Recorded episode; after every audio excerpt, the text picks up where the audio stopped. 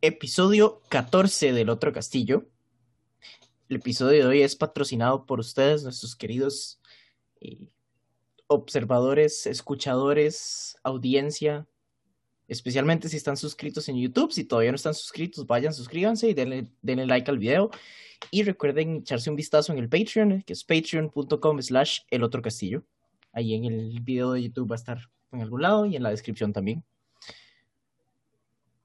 Tenemos una semana de no publicar, tuvimos unas pequeñas dificultades técnicas, nos disculpamos con todos por eso. Supongo que se pueden llamar dificultades. no vamos a decir mucho al respecto. Este, no sé por dónde empezar. Voy a ser honesto. Eh, YouTube me acaba de recomendar el primer stream de Jale a ver qué es nuevo en Monster Hunter. Entonces ya me empecé a desesperar. Hay que terminar esa sala rápido. pues yo, tengo que descargar el update. Yo también, yo también. Este, no, pero sí quiero, no, no, sí sé con qué quiero empezar. Este, ya, ya, ya tuvimos una conversación de esto, es una noticia un poquito más vieja, pero igual, este... Como continuación. Como, no, no, es solo por que es algo de lo que yo me enteré la semana pasada, a principios o algo así, me llama demasiada la atención. Esto es una noticia del 21 de enero. Dice que Saprissa es el primer club centroamericano con equipos de LOL, el videojuego más popular de los esports. El Deportivo Saprissa anunció este jueves que será el primer club de fútbol de la región en participar de la Liga Centroamericana de League of Legends, Tempest League, desembarcando oficialmente en el mundo de los deportes electrónicos con el equipo Saprissa Esports. No sé ni por dónde empezar con esta noticia. Ay, no. Este. bueno, di que les vaya muy bien. este. Ok, dejándose de varas, y, lo digo así como bastante en serio. Si por vara los equipos de fútbol decidieran tener una división de esports todos al mismo tiempo, como que llamaría más el interés, la atención, la gente se lo tomaría un poco más en serio, porque así funciona el fútbol. Puede ser, puede ser, es cierto. O sea, al inicio este sería todo un chiste, todo el mundo sería como, la liga también tiene un sería... Y luego es como, mae, qué bueno. El León Esports. Ajá, sí, sí. Mae, podría ser, pero también es, es, digamos, siento que es un movimiento muy o sea, no, es algo revolucionario, ya es algo que como en otros países hay los, equipos de fútbol americano, los nombres de fútbol de, equipos de, este, ¿cómo se llama esto? De, béisbol, etcétera, etcétera. Los, los que son dueños como de, organizaciones muy grandes de deportes ya empezaron a hacer la, la, inclusión de los esports y ahí equipos de Counter-Strike, de League of Legends, de Dota, de todo. Este, ahora, es el Deportivo Saprissa. Entonces no sé, no, sé, honestamente no sé qué esperar al respecto. Sé que estuvieron en un torneo, eh, bueno, creo que es ese que decía, y no les fue para nada mal, por lo menos en las, en las, este, en las eliminatorias creo que estuvieron como segundo, primer lugar, alguien me podrá corregir, este, pero no sé, es, es algo que no esperaba ver en mi vida. si me hubieran apostado con el, 22 de enero, el día después de la noticia, sabiendo que la noticia existe, hubiera perdido esa apuesta. pero, pero por eso, digamos, tal vez viéndolo de otra forma, si equipos más grandes de, de, otras divisiones de, de, deporte del mundo lo han hecho, tomar la iniciativa es tal vez no sentirse menos, decir como, vamos a hacer el equipo que meta eso así en, Costa Rica de alguna forma, porque de, em, de aquí en Costa Rica, donde nosotros vivimos, y, yo siento que en general em, Centroamérica, los esports son una vara, aunque apenas existe, y, existe a un nivel muy casual, en el sentido de que aún equipos profesionales este, no se pueden dedicar a jugar como, como su profesión. O sea, aquí eso no se puede. No, no, no, no es posible. Y ese tipo de cosas, como un equipo de fútbol que aquí es tan importante, tomando esa iniciativa podría ayudar a que en un futuro bastante cercano ya la gente pueda tomárselo como, como profesión, ¿verdad? sí, hay que ver cómo manejan. Este, sí, hay que ver cómo manejan toda la situación. Sería. E, eso yo creo que es ridículamente difícil de conseguir como nosotros meros mortales, pero sería muy interesante encontrar es, la lista como de de cómo están manejando los eventos, de cómo están manejando los salarios y todo lo demás, porque los esports son, es, es un mercado muy extraño en este momento. Este, es, ha estado como, como en una burbuja muy rara por, por ya unos cuantos años en el que la mayoría de los eventos grandes apenas, apenas, apenas, apenas pueden cubrir costos. Este, los salarios de los jugadores están ridículamente inflados. Eh, entonces, no sé, es, es extraño. Y sí, aquí Aquí en Costa Rica, y asumo que es parecido en el resto de Centroamérica, porque así suele ser todo aquí en Centroamérica, este,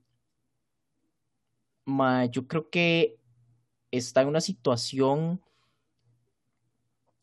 muy rara, en, en, el que usted tiene razón, no se lo toman en serio. Este, y, digamos que no los culpo al 100% porque por, por ahora no han tenido razón para tomárselo en serio. Entonces estoy de acuerdo que un movimiento de este tipo, de, una, de, de un equipo nacional muy reconocido, esté tomando esos pasos, este, tal vez ayude un poco en ese aspecto, pero digamos, eso no es algo que yo veo gente de generaciones por encima de la nuestra empezar a tomarse en serio. Este, o sea, por más que todos los equipos de fútbol de acá tengan un equipo de esports, yo no veo a la gente este, de, más edad no verlo como algo más que un chiste. Así sea la división con el mejor desarrollo de todos los equipos del país. Porque la gente no quiere los gamers. ok, ok, ok. El asunto es, yo, yo personalmente sí lo veo más como una posibilidad. Y, y la razón es porque, digamos, la manera en que la gente consume contenido, como que cada vez, digamos que se esparce de una forma más equitativa. En, el, en, el, sentido de que, por, ejemplo, ni usted ni yo vemos fútbol y, y, el no, y el 90% de mis amigos no ven fútbol. Y si lo ven, no lo comentan con nuestro grupo de amigos porque no, no es un tema de interés para nosotros. Pero este tipo de cosas como esports, estoy seguro que sí llamarían más la atención. Pero es que usted está, menos... usted está hablando de nuestros amigos. Yo estoy hablando. No, no, no, no, no. Eh, eh, estoy empezando el ejemplo por ese lado. Ok, ok. Ok. Entonces, si uno se pone tal vez a extrapolarlo un poco, las generaciones aparte de la nuestra en adelante van a tener intereses más esparcidos. Ok. Entonces, eh, al, igual que la globalización ha hecho que todo el mundo vea diferentes cosas de YouTube y se meta en un montón de carajadas diferentes, solo porque YouTube se las recomienda, por ejemplo, también podría ser el caso que conforme la cosa se vaya poniendo un poquito más seria desde el lado de los esports,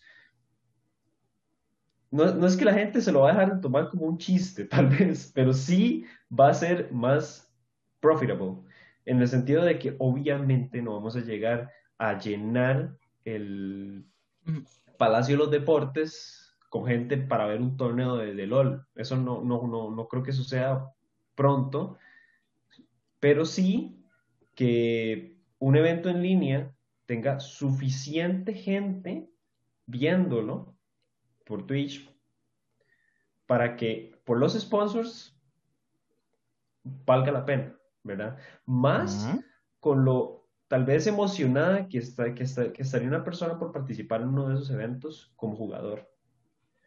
Porque conozco mucha gente que no necesitan incentivo, no necesitan salario y no necesitan un premio muy grande. Lo que necesitan es no, yo también. profesionales frente a una audiencia. ¿Verdad?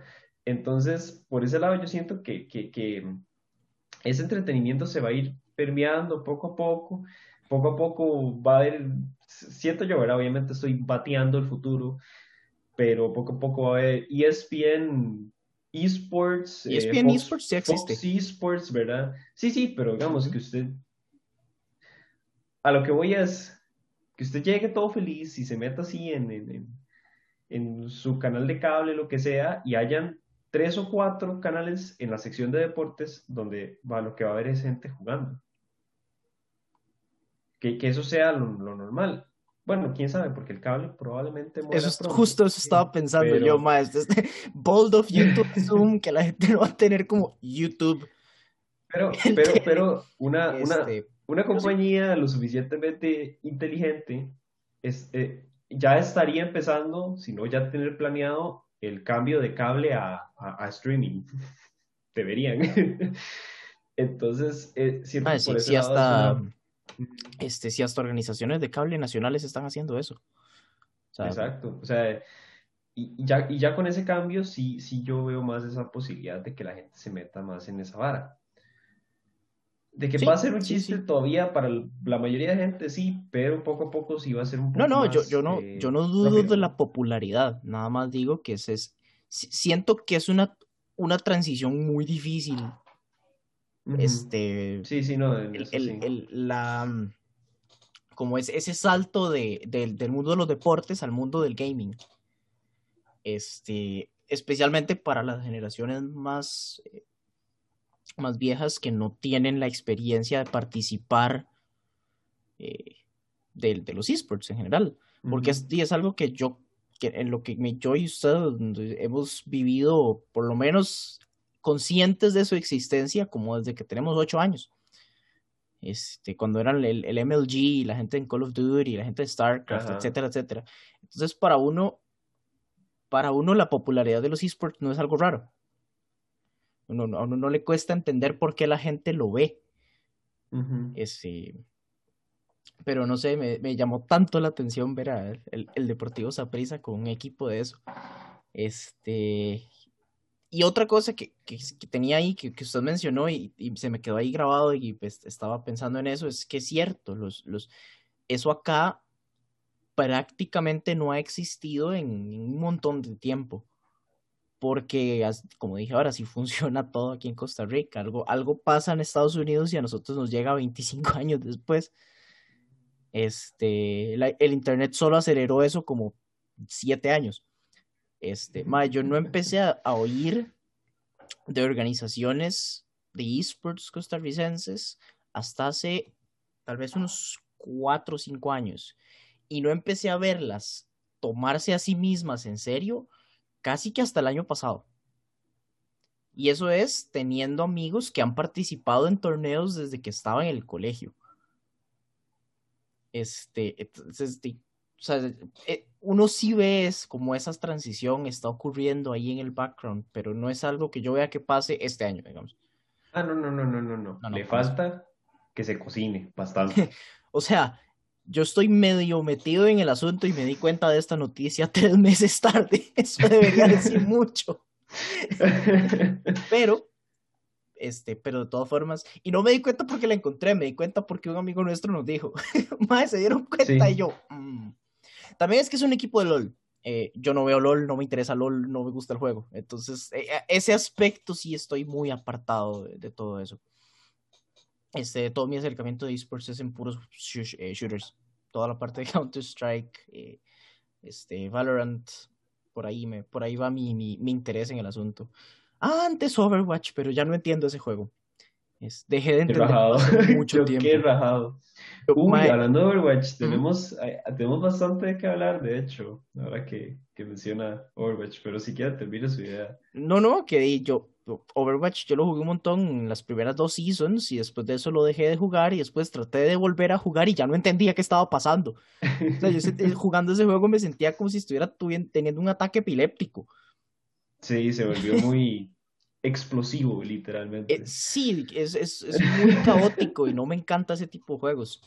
Pero ahí está, sigue eh, siendo popular. Es, de esos juegos que son, que son caóticos para la persona que no tiene la experiencia de estar jugando. Usted le dice eso a, a, por ejemplo, a mi hermano, que todavía juega montones, y le va a decir como, no, es que no sé qué, ¿verdad? Este, no, no, y, está bien, no, no, no es algo malo, nada más así siento yo jugando ese juego. Eh, no me veo volviéndome a meter este, del todo. Eh, pero, pero sí, y de, eso fue, yo creo que, yo creo que Overwatch fue el esport que más vi. De, de, los que veo ahora, me gusta como ver los highlights, ver qué está pasando con las organizaciones, todo eso, pero no veo tanto los torneos y todo. Overwatch sí. Cuando yo estaba jugando ese juego sí veía mucho. Eh, Sí, al punto que llegaron de crear la Overwatch League, ¿verdad? Que fue genial en su momento, murió muy rápido, pero digamos que sí hizo su, su, su... Realmente yo creo que no hizo tanta plata como quería que hiciera, pero, pero digamos que sí fue lo suficientemente famoso entre la comunidad, digamos. Pues sí, no puedo hablar tanto al respecto, solo sé que el, impacto que tuvo fue mucho menor a lo que estaban esperando. E, eso es todo lo que sé.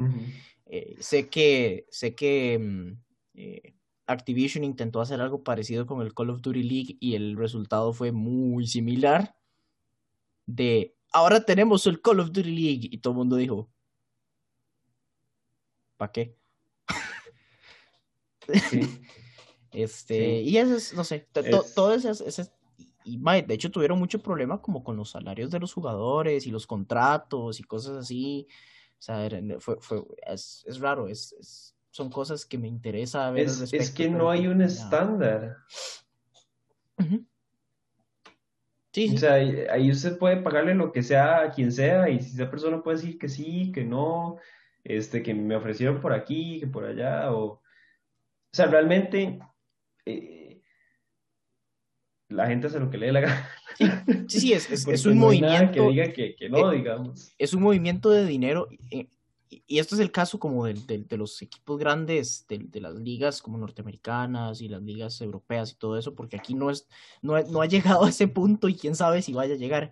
Pero es un movimiento de dinero entre organizaciones, movimientos de, de jugadores y de todo esto, eh, que no tiene nada por detrás justificando esa cantidad de dinero todavía. Puede ser que lo tenga en algún momento, pero todavía no lo tiene. Y hay otro problema en los esports y es que a mí siempre me ha dado la impresión de que como que las organizaciones intentan tratar los esports como un deporte. A eso me refiero. Ven esports y piensan en tratarlo como si fuera fútbol o como si fuera básquetbol. El problema es que los esports involucran un montón de juegos diferentes. Por eso uno no tiene las mismas organizaciones manejando los equipos de fútbol, los equipos de básquet, los equipos de béisbol, los equipos de fútbol americano, los equipos de todo. Por alguna razón que desconozco, a los esports no los tratan así. Entonces tienen la misma organización con Fortnite, con League of Legends, con Valorant, con CSGO, con Rocket League, con Overwatch, con todos los juegos. Eso no... Como si fueran un solo deporte. Exacto, como si, como si todo fuera lo mismo. Este. Eh, una sola organización no tiene. No, no me parece que tenga la posibilidad de tener los recursos para manejar tanto jugador. Entonces, no sé, es, es, extraño. Y Pucha, es que qué difícil porque la industria de los juegos es una vara tan volátil desde ese punto de vista. Por un lado hay juegos como League eh, y, StarCraft durante mucho tiempo eh, que, fueron eternos. O sea, StarCraft se mantuvo con un eSport scene enorme durante casi 20 años, ¿verdad? Y eso es muy difícil. Y por otro lado, hay juegos que aparecen y mueren como Valorant, ¿verdad? O Valorant sigue muy activo, realmente. Este... Pero, pero digamos, al, al, al, punto, al punto al que llegaron League y StarCraft. No. No, no, no. Es que, es que por eso. Eh, pero, pero, pero. Es otro nivel. ok. Yo sí veo a Valorant llegando al punto de League. Solo porque es la misma compañía lo que lo está manejando. Y esos más tienen toda la experiencia manejando un eSport. Sí, sí, por ese lado. Este, el juego es excelente. Eh, curiosamente, hace un par de días empecé a jugarlo de nuevo. Muy, muy, muy, muy, muy, muy casual, pero me dieron ganas y lo volví a jugar. Este, pero digamos, eh, Counter-Strike tiene una población muy, muy grande, especialmente del otro lado del charco, en Europa, este, no estoy seguro en Asia, pero en Europa general eh, es, es, un es, creo que es aún más popular que el eh, League inclusive. Es, en, Estados murió muy rápido y todo, pero eso es por otras razones. Pero, o sea, yo, si, hay una compañía que ya probó que puede manejar un esport de ese calibre, es Riot. Entonces yo sí veo a Valorant llegando a ese nivel es un juego muy nuevo, o sea, no, jamás va, a tener el mismo nivel de popularidad que League con dos años de haber salido, un año de haber salido. Un año, creo. Entonces e, es, muy temprano en la vida de ese juego para decir si es o no un juego así de popular. Este, y otra cosa que es muy importante en los esports, que es relacionado con lo que estamos hablando, y es esos juegos. Esos juegos están en un en un constante cambio, en, un proceso iterativo ahí de, los patches, de los héroes, de los mapas nuevos, o sea, en, eso en ningún otro deporte pasa. ¿Cuándo fue la última vez? ¿Cuándo fue la última vez que le cambiaron las reglas al fútbol de una manera drástica? Que cambie por completo la forma en la que la gente tiene que jugar. Yo siento que tal vez lo más así, así como para pensarlo, sería la, la, la introducción de este, el, el bar, es que se llama. Me está preguntando de fútbol, pero con costos me, con costos me sé las reglas. Eh, lo siento, lo siento. Es que eh, el, fue que di con todo. Fue básicamente la bronca que hubo de que los árbitros mm, apestan, entonces, en todo el mundo, digamos. Entonces lo que hicieron fue que los equipos ahora tienen, creo que es el chance de pedir este, parar el juego para que el árbitro revise la tele y mm, vea la jugada de nuevo. Ajá, Eso es como lo más que han cambiado, digamos. Y, ni siquiera es un cambio. no es un cambio, eso iba a decir, eso, eso iba a decir, no es un cambio reglamentario, es un cambio de arbitraje. Este, eh, que esos también pasan en los esports, además de los cambios al juego mismo. Por ejemplo, este, mucha parte del, competitivo, del, ambiente competitivo de Counter-Strike es aprenderse los mapas que están en rotación para esa season. Eso significa que para la siguiente season es muy probable que tengan que cambiar por completo las estrategias porque tienen que jugar en áreas completamente diferentes. Por más que los estadios sean diferentes, los, las canchas de fútbol siempre son iguales. Siempre son iguales. Y, y, o incluso el sistema de baneo en juegos eh, orientados con héroes o campeones. El hecho de que usted puede llegar y decir como, madre, ok, tengo que tenerme así, al, así al 100%, mínimo 5 héroes o 5 campeones, por el hecho de que me pueden banear a los 3 que yo juego. De un solo, son muy fuertes. Muy, muy importante. O porque saben que yo soy bueno con esos bichos, entonces me los banean. Sí, los banean de fijo. Y lo otro es que la existencia de esos problemas de balance en los esports significan que los developers pueden hacer un solo cambio que puede perfectamente romper por completo con un equipo. Ya sea porque ahora tienen que ajustar su estrategia a ese héroe nuevo desde cero, o porque no la adaptan y resulta que ese héroe nuevo algún otro equipo lo adapta y destruye la estrategia que ya tenían pensada. Este, eso, e, ese es el asunto. Y digamos, con, con League, con Valorant, que le siguen metiendo veros nuevos, con habilidades nuevos y todos, como dije, el juego está en un constante proceso de cambio. Todos los juegos competitivos están en un constante proceso de cambio. Entonces, no es, no debería manejarse de la misma forma que se manejan los deportes tradicionales. Pero todo eso son cosas que uno, que, uno como observador, digamos, yo puedo ver que eso es un problema, pero no tengo ni puta idea de cómo resolverlo. Sí. yo, a mí me pone a pensar en, estas, estas eh, digamos, digamos, llamemos las organizaciones, porque, sí, sí, que lo que hacen es que compran una chozotas y una mera mansión, meten a 20 madres allá adentro y les compran puras varas gamers a todo mundo, ¿verdad? Ajá, sí, sí, eso. Esa vara es muy interesante. Este, Sí, creo que fue, si no me equivoco, fue Face, la, primera organización que, empezó como por ese lado. Pero es muy común ya, o sea, casi, casi todas las orgas grandes tienen alguna versión de eso.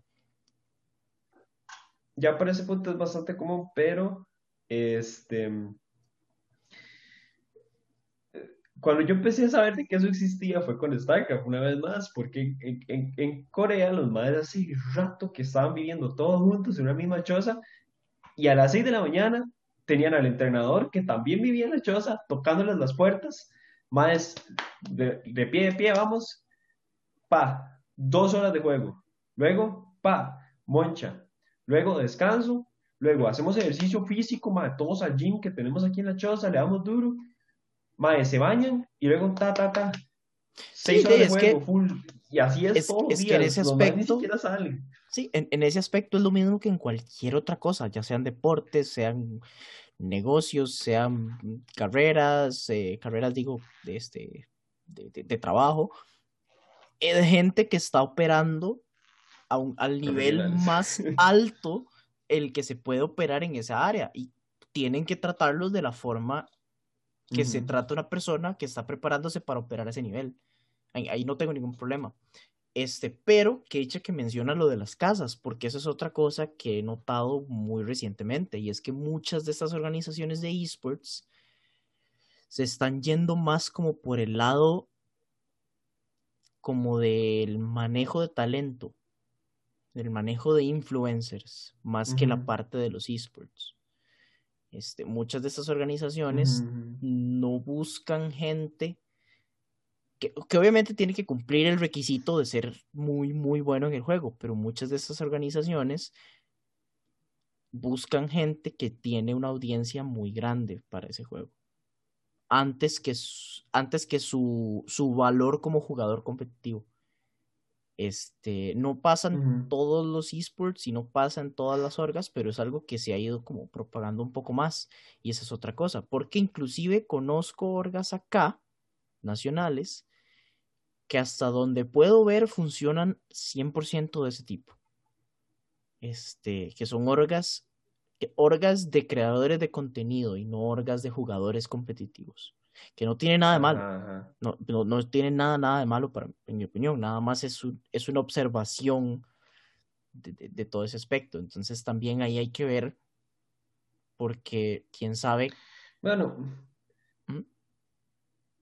Usted dice que no tiene nada malo, pero yo sí le veo un poco de malo, en el sentido de que si usted tiene dos currículums y uno es de una persona más talentosa, pero el otro es de una persona con más viewers, de ahí... Pues sí, pero es, evidente, de, por lo menos de mi perspectiva, que uno de los dos se lo merece más. Pero es que también depende de eso. Yo sé que no hay nada que hacer al respecto, todo es plata, pero... Pero es que digamos, si la persona está consciente de que la orga funciona de, ese, de esa manera, tal vez su interés estaría en buscar una organización que, que le interese más la parte competitiva, porque sí existen. Eh, es, digamos, las organizaciones de Counter-Strike funcionan mucho por ese lado. Son, ya Counter-Strike no es tan grande en la parte del influencer eh, como para justificar mantener una orga punta de popularidad de los, este, de los jugadores. Otro, otro, otro esport mucho más pequeño, pero que tiene algo parecido en que en el que esa falta de popularidad en, en, la parte eh, de medios hace que, que las orgas mantengan un, un, estándar de calidad en los jugadores es eh, Super Smash. Este, ignorando los problemas que tuvieron recientemente. Pero Super Smash ha tenido unos golpes muy... Sí, pero eso es en las, en las orgas de, en, las orgas de Smash de los más recientes. Usted se va a meter al, a las comunidades de Melee, por ejemplo, y ahí la gente que es reconocida en los círculos es porque son los mejores jugadores y punto. Entonces, es, es como no sé. O sea, digo que no le veo nada de malo a una organización que se desarrolle a partir de, de creadores de contenido. Lo que tal vez podría ser negativo es que esas organizaciones se comporten como una organización competitiva sin como tratando de esconder el hecho de que les importa más la parte de, de medios que la parte competitiva. Ajá, Este, que es otra cosa, que es otra cosa que es completamente diferente a los deportes tradicionales. Porque alguien puede ser un jugador de Warzone bien mediocre con millones, millones de seguidores tiene una posibilidad de, pertenecer a ese, este, al, al, digamos, a la, a la estrata más alta de los esports si usted es un jugador mediocre de fútbol, probablemente le toque mejenguear y hasta ahí. Es, es raro. Es, es, es, es, Sí, sí, un fin de semana, al mes y... e, Pero como dice usted, es, es, que es un contraste muy extraño, realmente. Sí, sí, sí, sí, es, es, son cosas completamente diferentes. Entonces me llama tanto la atención que las intenten tratarlas de la misma forma.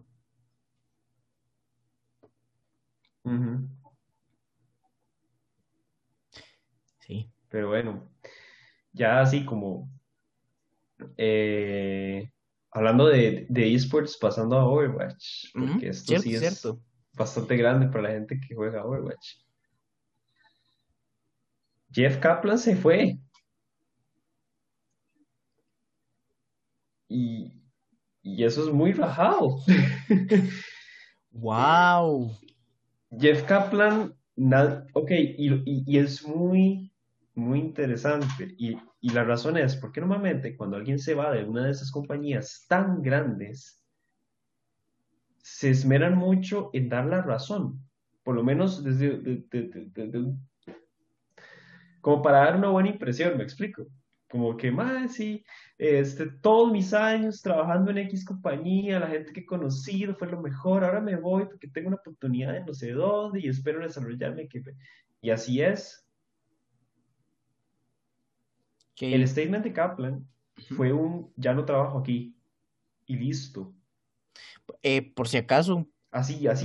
para los que no saben quién es Jeff Kaplan, por si no conocen el mundo de Overwatch, Jeff Kaplan era era, que raro se decir eso, fue, fue, fue uno de los, de los principales em, desarrolladores en World of Warcraft, después pasó a ser el director de juego en Overwatch y simultáneamente con eso fue vicepresidente de Blizzard Entertainment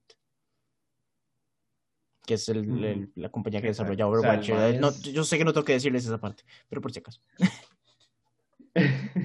es, es, un big deal. Es el mero mero.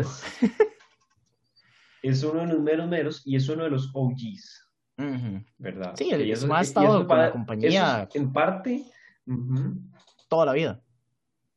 Eso es, es parte de lo que es importante, porque tenemos otros grandes como Mike Moraine, que ha estado, o sea, ok, todos se fueron, todos se fueron y ahora hicieron sus propias empresas por aparte.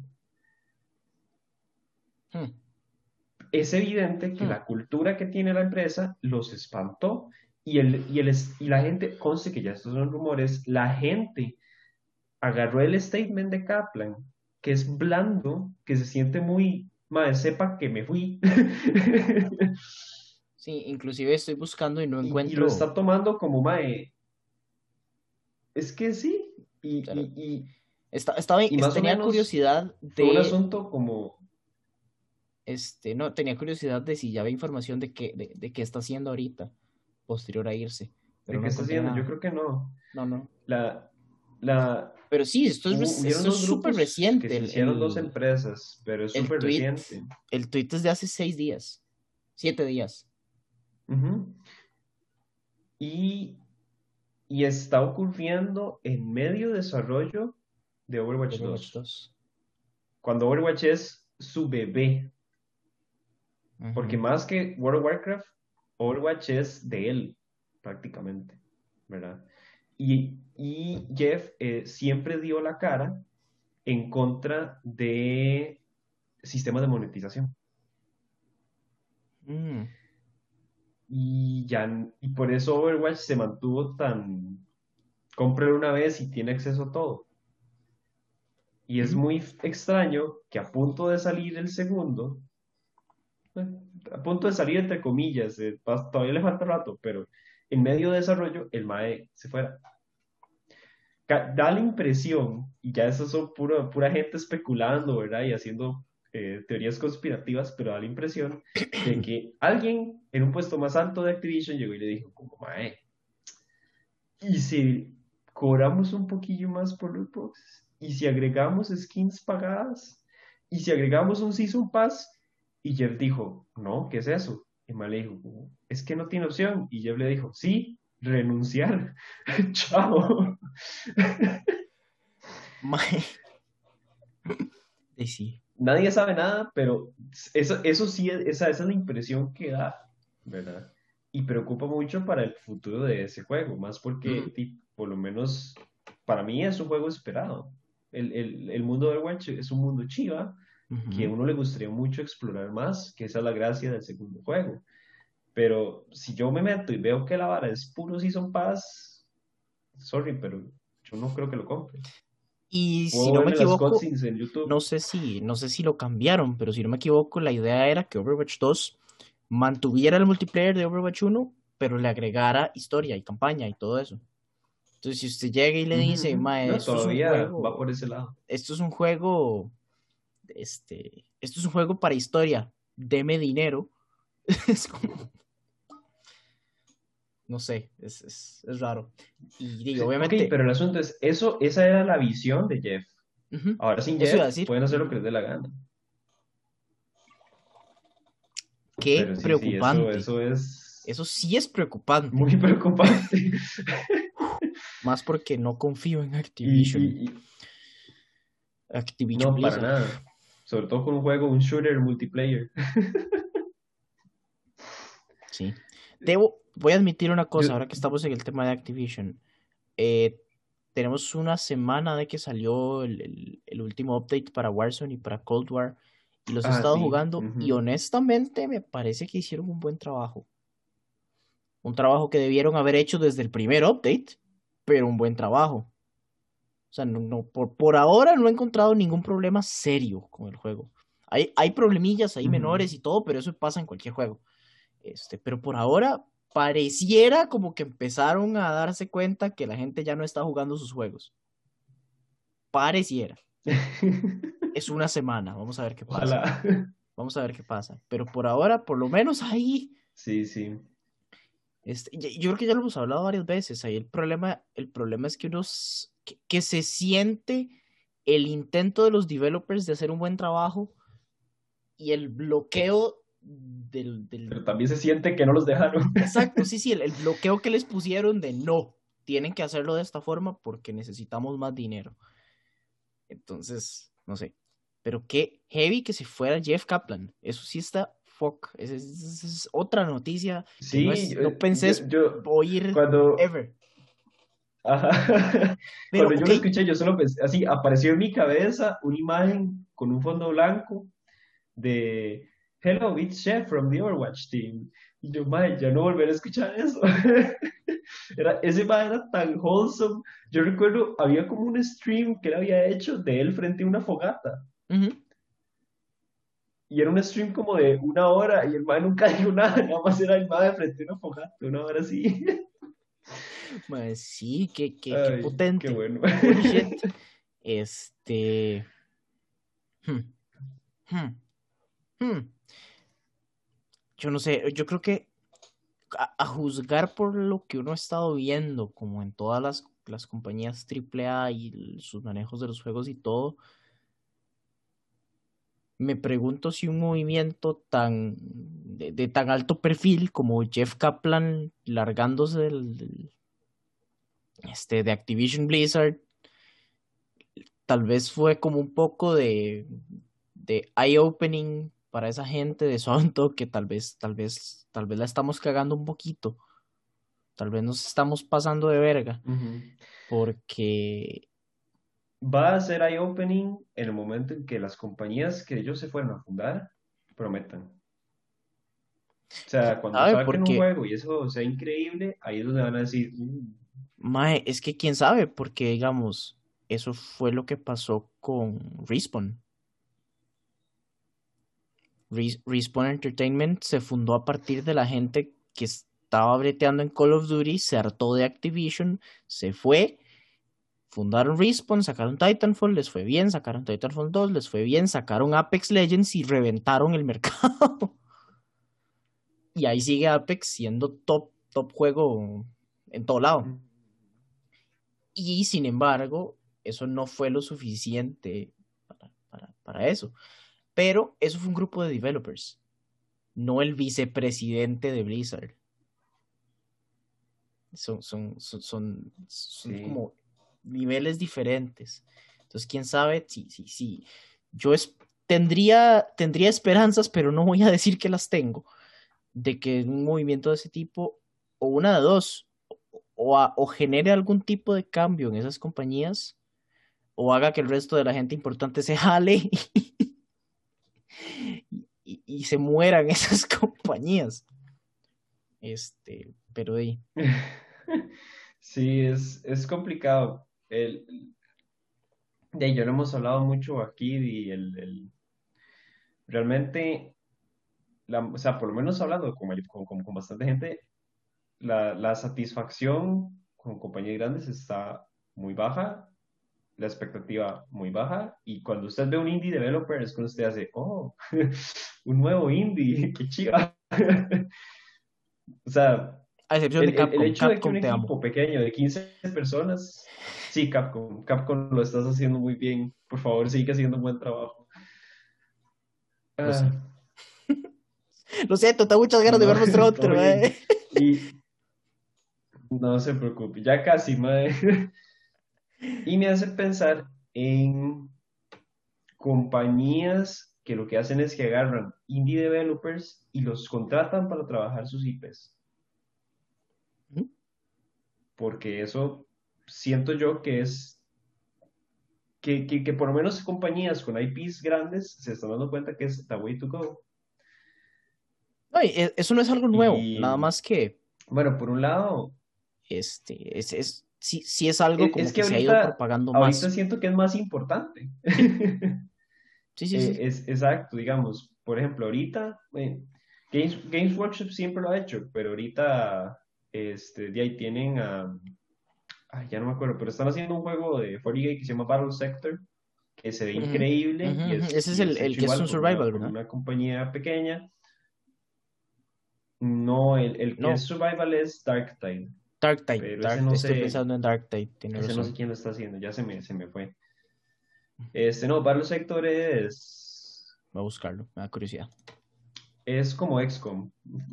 Eh, eh, se ve muy bueno. Si, si a usted le gusta mm, XCOM, le va a gustar este porque es, es parecido, pero, pero como a más grande escala.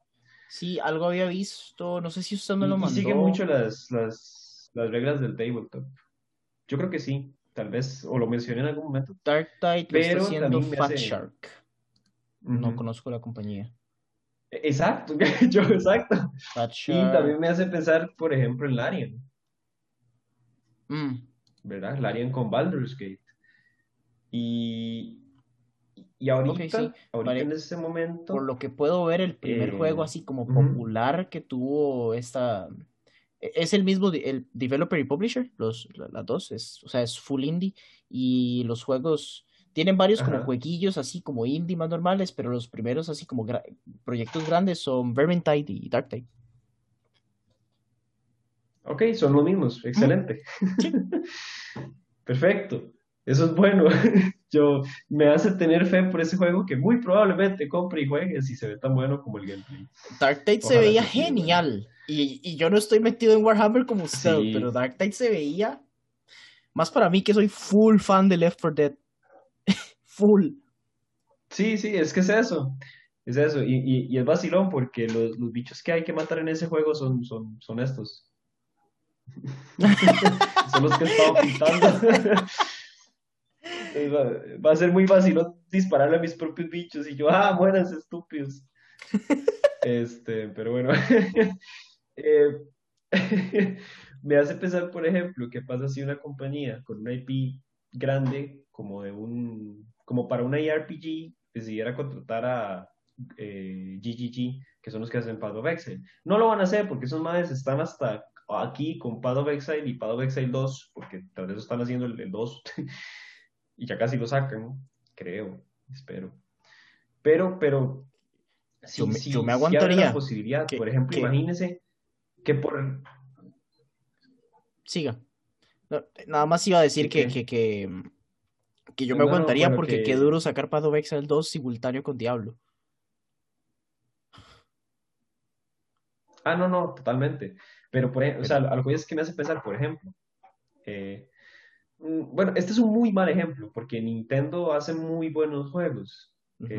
tiene, tiene políticas de empresa un poco predatorias, pero en general los juegos tienen un estándar de calidad muy alto. Pero imagínense que para el siguiente Metroid eh, agarraran a Team Cherry.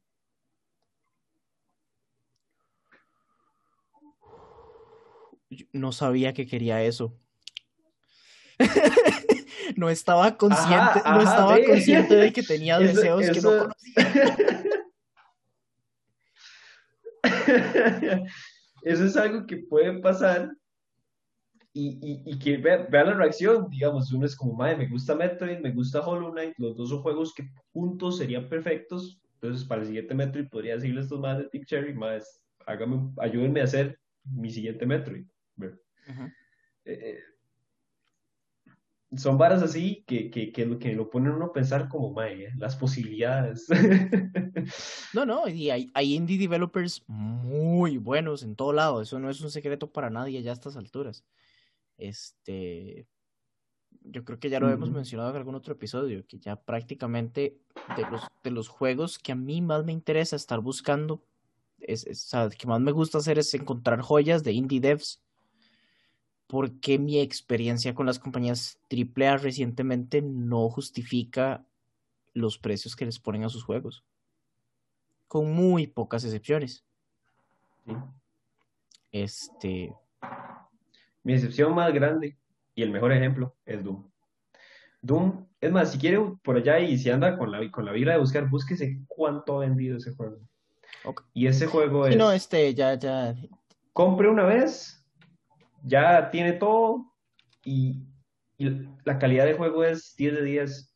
Para mí era el juego del año, incluso, personalmente. No ganó, pero para mí era el juego del año. Doom, el primero, el, el original, 957 eh, copias al final de su primer mes. Eh, Doom Eternal, 3 millones al final de su primer mes. Esos son los que encontré. Y, eh, y es muy, muy rajado, porque el juego sigue un sistema tradicional. De más, lo que usted paga es lo que tiene y listo. Esta es del mes pasado. Dice, Doom Eternal reporta por encima de 450 millones de dólares en ganancias desde su release. 450 millones en profit. genial. En ganancia, no en revenue. May, el juego no lleva ni un año de haber salido, yo creo, para este punto. Yo creo que no. Tal vez un año. yo creo que tiene como un año ya. Y lo que iba a decir es que ya tengo esto del doble monitor aquí. Unlock, ya tengo Google a la par. full metido en la vara. Sí, es que por eso le digo, busque, busque. Doom Eternal salió en 2020. No, no tengo la fecha exacta, pero 2020. Y sí. Sí, este... es el mejor juego del mundo. Todavía no lo he jugado. Yo sé que es blasfemia, pero todavía no lo he jugado. Este. Debería, voy a, tal vez, tal vez, tal vez. No sé. Pero sí, eh, sí, Doom. Sé que, sé que Doom es de Bethesda, pero ¿cuál, ¿quién es el developer? ID Tech. No, ese es el engine. ID. ID, ID Software. Sí, sí, sí, sí. ID. No, pero sí es ID. Sí, sí, sí. Ya lo. No, no re Google, ahí está abierto todo. este. Pero sí, o sea, es, este. Es un excelente ejemplo de un juego AAA recientemente que es excelente. Este. No sé. Hoy, de hecho, hoy estaba pensando. Eh, curiosamente, por comentarios en el direct de Monster Hunter, no, no sé por qué alguien lo puso este, pero estaba pensando en Elden Ring. me encanta lo que duró. Ahí está. Mae. en algún lado. Sí, no, no. Y, a mí se me había olvidado por completo que lo habían anunciado y todo el asunto. Este, porque estaba viendo el, el, el, live stream de Monster Hunter y alguien puso en, en, los, en los comentarios una cosa así como chao con Elden Ring. Y yo, número uno, ¿qué tiene eso que ver con Monster Hunter? Y número dos, Elden Ring existe. Este, ¿what? Eh, y mae, no sé. Elden Ring es de esas varas que uno piensa como mae, es demasiado ambicioso. o, da la impresión de ser muy ambicioso. Sí, o sea. la expectativa está demasiado arriba como para. Ese es el problema. El problema es que los maes llegaron y dijeron: Estamos haciendo esto. No dijeron nada del juego y no han vuelto a decir nada del juego como en dos años. Al punto de que es un juego que se me olvida que existe. Si para la gente que no sabe qué es Elden Ring, es un. Bueno, eh, está From Software, que es el, el, el developer y publisher de toda la franquicia de Dark Souls y de Bloodborne y de. ¿Cómo se llama el, japonés? El samurai. Sekiro. Sekiro. Este, y de Sekiro. Los maes anunciaron que estaban desarrollando un juego en el que tenían de lead writer, de, escritor principal, a George R. R. Martin. Entonces, todo el mundo dijo, a la puta madre, ¿qué, qué, es esta cosa? No, no, no. y, después de eso el juego desapareció de la faz de la Tierra. Y eso fue en peak de Game of Thrones. Eso iba a decir. Este. o sea, muy on brand para Martin. que se me cayó el celular. ya, sí, muy on brand para, para, para Martin este, desaparecer de la faz de la Tierra después de anunciarlo. Es, pero, mae, pero ese sí, o sea, y, y, por eh, un, un, compa mutuo que sí está muy interesado en Elden Ring, de vez en cuando me acuerdo de su existencia.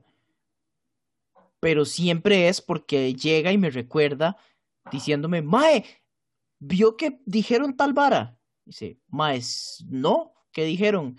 Bueno, no dijeron, una gente se puso a especular basado en absolutamente nada que el juego podía ser de esta forma.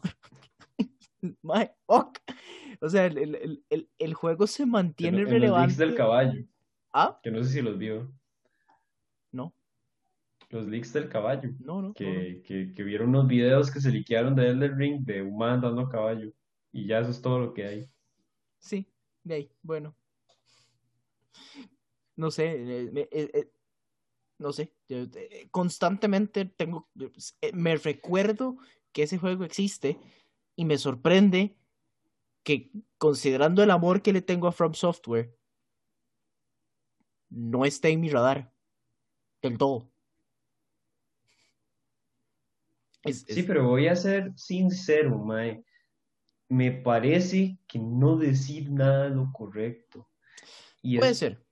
Porque con un juego con una expectativa tan alta, es mejor decirles, por cierto, aquí está el juego, sale una semana y aquí están todos los trailers de un solo, lo que hay en eso sería, eso sería el power move. Así como que salga el trailer, eh, que, hagan el, el, este, el último update que le hicieron a Iceburn, que salga el trailer y termine el trailer con disponible ya. Y ¿what? ¿What? ¿What? ¿Dónde compro esa vara? eso sería genial. Es un power move, pero fuerte, fuerte, fuerte. Este. Ay, ahora quiero que pase. eh, pero sí, sí me acuerdo que desde el inicio habían dicho que ese juego iba a ser es una posibilidad, yo sí lo considero como una posibilidad. Sí, sí, sí. habían dicho que iba a ser un MMO y eso a mí me pone nervioso porque creo que ya lo hemos hablado un par de veces. Yo y los MMORPGs no nos llevamos bien. Nunca he podido jugar uno por más de 20 horas sin aburrirme. Nunca. La única excepción creo que fue RuneScape cuando estaba en quinto grado de la escuela. y no tenía nada mejor que hacer. Mm, sí, no este. Este. Para hacer un cambio radical 180 en los últimos minutos, porque eso es lo que hacemos en todos los episodios del podcast, y no pienso cambiarlo, porque ya para este punto me da risa hacerlo.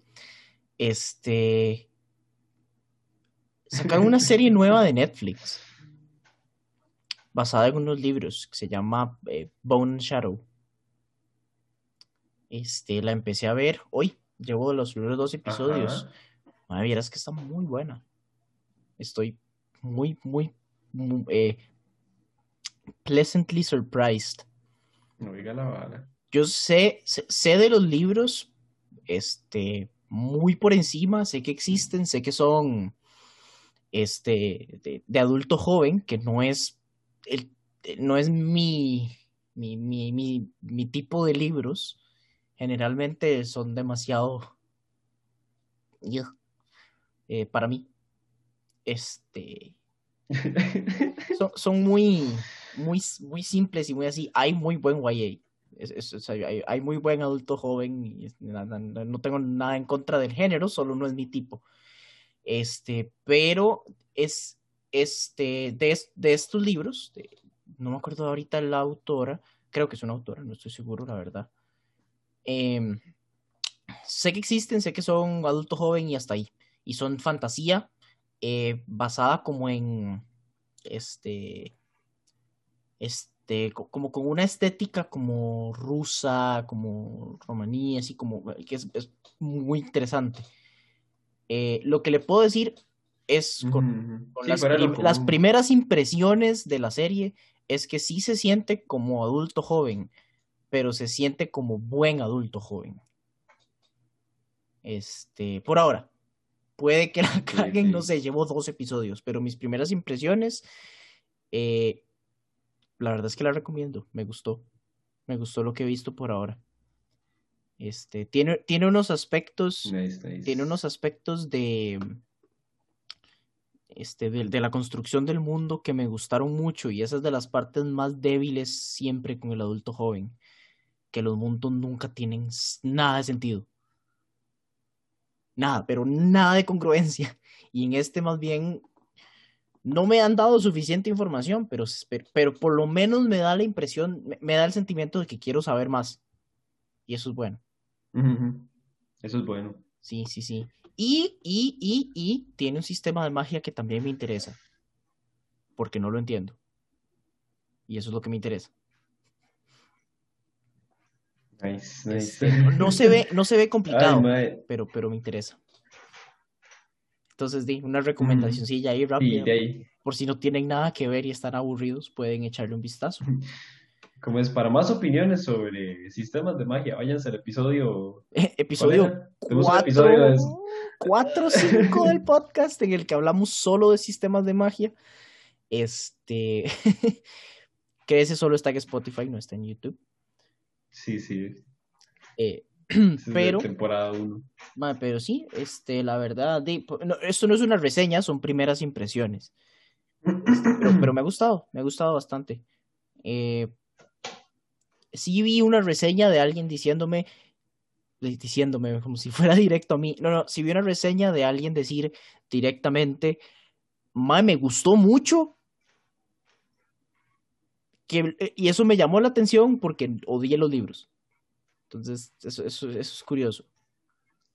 no, no, no, no, no, los odio, pero lo que dice es que, que, que me parece que el Mae le pareció que la adaptación estaba tan bien hecha que hizo que la serie fuera mejor que los libros, que los libros no le habían gustado particularmente, pero la serie sí. que, la adaptación tal vez funciona mejor visualmente que, que, escrita. ¿Por qué razón? No estoy seguro, pero, pero por ahora me ha gustado mucho la serie. Este, porque, porque, y voy a ser muy honesto en esto, eh, cumple lo que para mí es el requisito más importante para saber si una serie me está gustando o no. Y es que he visto dos episodios, no entiendo un carajo y tengo 400 preguntas. Ahora, si la serie me termina gustando o no, depende de cuántas de esas preguntas me contesten bien. Exacto. Sí, sí. No, no. Ay, madre, se me acaba de llegar algo a la memoria que. Ay, no. ¿Sabe qué serie cagó eso? Eso que usted acaba de decir. Y, intensamente. Y otro 180, porque es otro tipo de serie. Mae, Seven Deadly Sins. ¡Qué cochina! Esa serie, la, vi los primeros dos episodios de la segunda temporada y la dejé de ver. Mae, es que son dos cosas. La más la primera y posiblemente la más importante, la animación se fue al carajo. O sea, eso sí, en eso sí. Son dibujos. Es horrible, es horrible de ver. Y luego, yo no sé qué se le metió al Mike que está escribiendo esa historia, pero decidió que la motivación de todos y cada uno de los personajes es una historia de amor de su pasado. Todos introdujo a los mandamientos, que son 10 villanos, y todos tienen una historia de amor en su pasado y por eso son malos. Y, de los protagonistas, que son los pecados, todos tenían como cierto secreto y varas así, y no sé si se acuerda, pero había un madre de pelillo morado que, era como todo poderoso, pero era todo antisocial, que se llamaba Gother, que ya ni me acuerdo cuál pecado era, pero Ajá, sí, sí, sí. Lo, lo recuerdo. Y ese madre era chido porque era, era, todo misterioso y todo backstory, el madre tuvo una madre que le gustaba y la madre se murió porque el madre es inmortal y por eso el madre es tan sad. Y yo como, madre, esa es la historia de todos los personajes de esta serie y me molesta. Que conste, que conste que yo la dejé de ver hace rato. Yo sé todas estas cosas porque mi hermano la sigue viendo y la razón por la que él la sigue viendo y, y and I quote es que es tan mala que tengo que seguirla viendo porque me da asco.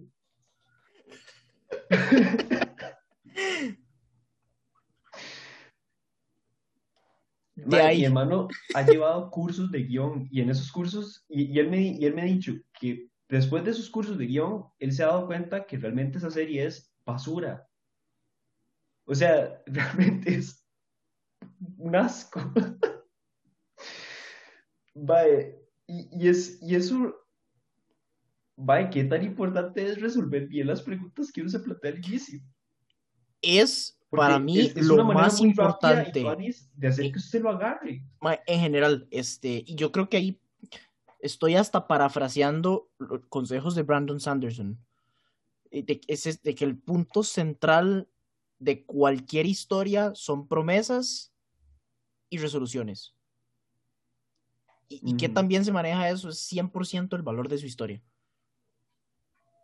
Este. Sí. O sea, yo creo que cualquier cosa que uno vea que no le gustó, este, tiene algún problema en, eso. Ya sea porque prometieron demasiado y, no lo, y no entregaron lo que tenían, lo que prometieron, o porque lo que prometieron estaba fatal, fatalmente pensado, o porque la conexión demasiado forzada, pero en general todo, o sea, todo todos los problemas que encuentro que hacen que a la gente no le guste una serie están ahí, en esa resolución de lo que la gente estaba esperando de la serie. Y, y sí, este... no, como dije, yo vi los primeros dos episodios de la segunda temporada de Seven Deadly Sins y hasta ahí llegué, entonces no sé nada. Pero qué sad, porque la primera temporada me gustó mucho. Ajá, ajá. Madre, las primeras dos son buenillas, pero después nada más la historia no, no es buena y la animación tampoco. Pero todo esto me hace pensar eh, en, el, en el consejo de DM que, que uno que, uno recibe mucho cuando va, va a ser home, que es, Mae, tenga un inicio, tenga un final. y la idea general de cómo llegar a ese final, ¿verdad? Y, el resto se va a ir armando solo, ¿verdad? Por, En este caso es por cuestiones de jugadores y todo, ¿verdad? Pero, pero cómo ayuda a veces tener el final en mente. Y, otro ejemplo, y, yo, yo creo que es la única forma de hacerlo. O sea, yo, este, este, yo, creo que en ningún momento, o, en muy pocos casos he visto una serie, una película, un libro, whatever, en donde alargarlo sin saber cómo va a terminar desde el inicio no beneficie la historia. Es, eh, eh, por muchísimas razones. Este, desde cosas tan sencillas como el hecho de saber el final hace que uno pueda poner hints y ponerse a desarrollar el proceso y todo eso, el foreshadowing, etcétera, etcétera. Este, y, es como más zafado de, lo que estamos hablando, pero eso es lo que yo siempre he sentido que pasa con todas las sitcoms.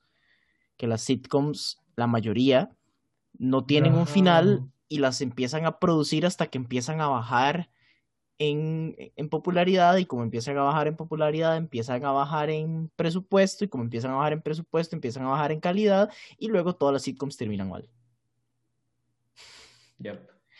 Este...